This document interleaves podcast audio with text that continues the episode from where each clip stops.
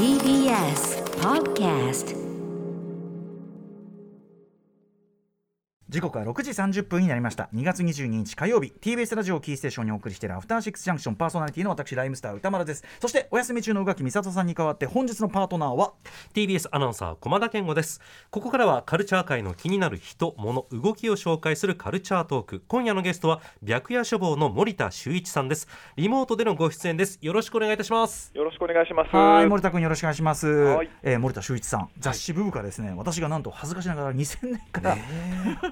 連載している、まあ、アイドルソング辞表。最近はアイドル的ソングって言い方してこれどういうことかっていうとあのかつてで言えばアイドルの定義って人からまあそのなんていうの？楽曲とかそのいろんなものを提供されてそれをやるっていうアイドルのその構造があったけど今はもうシンガーソングライター人的な人とか、なんならもう自分で音作っちゃうとか、うん。そういう人でもすごい可愛い可愛くてポップな曲みたいなのを作る人がどんどん増えてきてもしもしくは元アイドルグループでセカンドキャリアでやってることがめっちゃ面白いとか、えなのでそういうところも裾野が広がってきたのを指して、まあ、ちょっと境目がかつてのアイドルの定義にはまらないけどめっちゃいい曲っていうところに面白みが増えてきたので、まあ、アイドル的ソング暫定的にといういい加減ちょっとね呼び方考えないとねなんかねジ。ャジャンルの呼び名というか、うんなんかネタが少ない月とかそれ考える月とかやろうか。ちょっとね。アイドル的ソングって歯切れが悪い。悪すぎだよね。はい、えーということで先月はマブロン2021年度の年間ベストやりました。その時ねあの森田君ちょっと体調悪くってね。そうなんです。風邪でもうもうコロナ疑惑があるぐらいだったんですけど、コロナ疑惑があるぐらいってコロナじゃなかったの？じゃあ。あまあ一応陰性だったんですけど、もう大丈夫なの？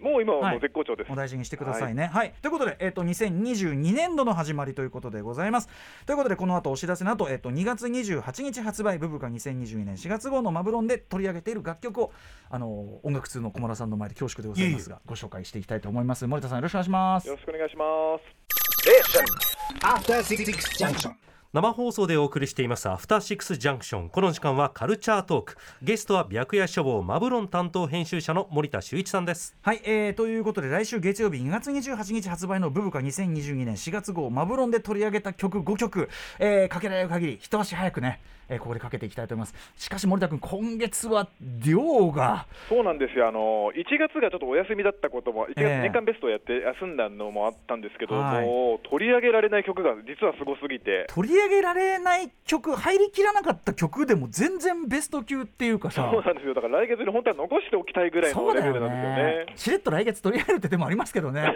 本当にあのぜひですね、ちょっとあの今日その紹介する曲以外も紙面であのこういういい作品いっぱいありますよっていうその紹介もしてるんで、ぜひ本誌の方を見ていただきたいんですが、早速いってみましょう。まず1曲目はちょっとね、まずこちら聞いてください。はい、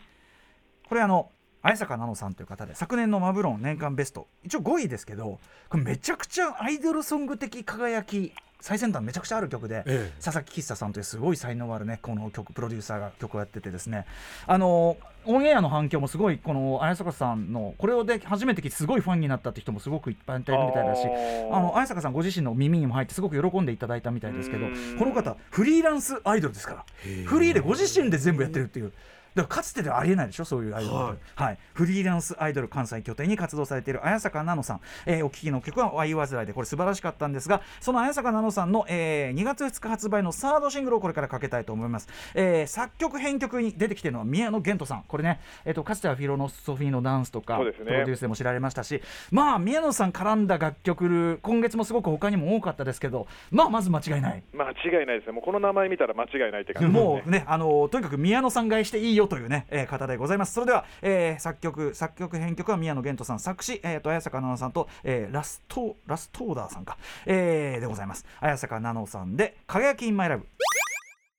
はい、綾坂奈々さんで、輝きインマイラブお聴きいただいております。まあ、すごい現代ディスコ。ね、うん。サウンドの良さはもちろ跳ねんですけどね、うん。あの綾坂さんのこの声の持つアイドル的しずる感がやっぱすごいよね。ね。彼女が歌えば何でもアイドルソングになるなっていう。その声ってありますよね。うん、なんかご自身の生かし方すごくやっぱセルフプロデュースされてよく分かってらっしゃるなという感じがします。綾坂さん今後もね作品楽しみにしております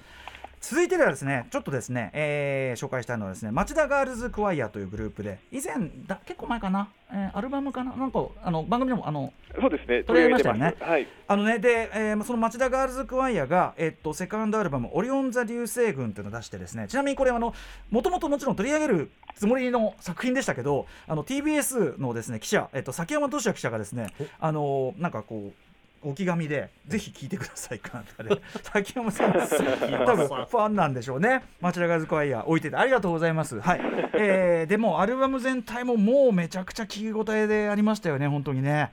あのちょっとどれどれにするかちょっと迷っちゃったぐらいですよ、ヤフネ哲郎さんのプラネタリウムのある街も良かったしね、えー、広文遠藤さんの一つ星ポラリスとかいろんないい曲いっぱいありましたけど、ちょっとここで選んだ曲はですね、まずちょっとモチーフになったと思われる曲をちょっと聴いてください、こちらなんですけど、はい。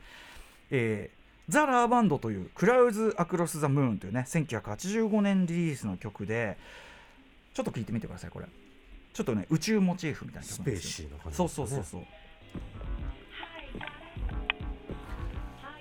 はいというですねクロえー、とクラウズ・アクロス・ザ・ムーンというねザ・ラーバンド1985年の曲。これめちゃくちゃこの曲自体がめちゃくちゃいいんでぜひ聴いていただきたい。ラーバンドってあの今流行ってる 80s サウンドみたいなものの中でも一番こう今っぽい感じにフィットするうん。曲結構多くてですね。あの皆さん他の曲にもすごいおすすめなんですけどこの、えー、とラーバンド「クラウズ・アクロス・ザ・ムーン」におそらくオマージュいろんな音色であるとかあとオープニングのねあのなんていうの？宇宙アナウンスっていうのかな。その感じとかも含めて。まあ多分これがモチーフであろうという曲、えー作曲されてるのはこれ、えーマイクロスターそしてナイスリーナイスとしてこの番組を出演していただきました佐藤誠樹さんが、えー作曲されております。お聴きください。町田ガールズクワイアで「ボイスインスペース」もうサウンドとかいろんなのがさっきのザラーバンドオマージュされてるのすごいわかりますよねいやわかります、はい、あのそうでした。えっ、といいまいえっ、とえっ、と飯泉優子さん。えうん？泉そうえっ、とい優子さんと瀬戸佐藤誠樹さんでマイクロスターでマイクロスターねラーバンドのオマージュの曲もちょいちょいやってるということで。はい、えー、町田ガールズクワイアえっ、とボイスインスペースを聴いていただきましたアルバムはえっ、とセカンドアルバムオリオン座流星群いやいいですねいいですよね。うんすごいクーロティーでございます。でですねちょっと時間がなくなってきた。えー、じゃあこっち行こうかな。あのちょっとメジャーどころというか。メジャーアーティストも扱いたいと思います、えーご存知、えー元キュート鈴木愛理さんソロとしてもね素晴らしい。もともとあのハロプロの中でもめちゃうま歌うまいっていうのはねそうですね。知られてます。ずば抜けてましたよね。だってマーチンとねデュエットできるんだからさ でもそれそれはもう間違いないわけですけど。はい鈴木愛理さん、えー、と2627というですねサードアルバムを2月2日にリリースされました、えーどの曲も充実してるんですがその中で私が選んだのはこの1曲、えー、とアンバーズというですね2人組バンドが、えー提供している楽曲です、えー、と鈴木愛理さんのすごく本当にバネのある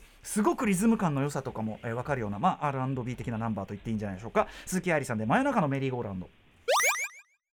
はい鈴木愛理さんで真夜中のメリーゴーラウンド聞いていただいております。かっこいいよね、えあのーすごいオーソドックスなファンク R&B チューンっていう感じだけど、ね。あのサビの後半のちょっと三連っぽいふわりとかさうん。やっぱ今っぽいそうですね。楽。曲作りもちゃんとしててやっぱアンバーズのこの2人がすごくセンスいいんだなみたいなね。あとそれを歌いこなす鈴木愛理さんやっぱハロプロみんなねリズムに関しては鍛えられてるけど特にやっぱ鈴木愛理さんリズム感最高。リズム感すごいし、もう声量あるんだけど、この曲ではちょっと抑えつつ歌ったりとか、塩梅も最高なんですめよね。っちゃかっこいいよね。はいうん。鈴木愛理さん、真夜中のメリーゴーランドをお聴きいただきました。そして最後はですね、えー、本当は5曲選んでんだけどね、ちょっとね、あの時間がないんで、えっ、と、今月の優勝曲いきたいと思います。はい。えー、まず東京女子流がですね、1月26日に、えっ、と、シングル、デイズ君だけがいない街というのをリリースしました。えーこれがリード曲なんですね。これがまたさっき言った宮野源人さん楽曲なんですよね。もう聞いてわかると思うけど、もうあの、ミーシャとか、うんね、包み込むように感とかさ、あとまあそのまあ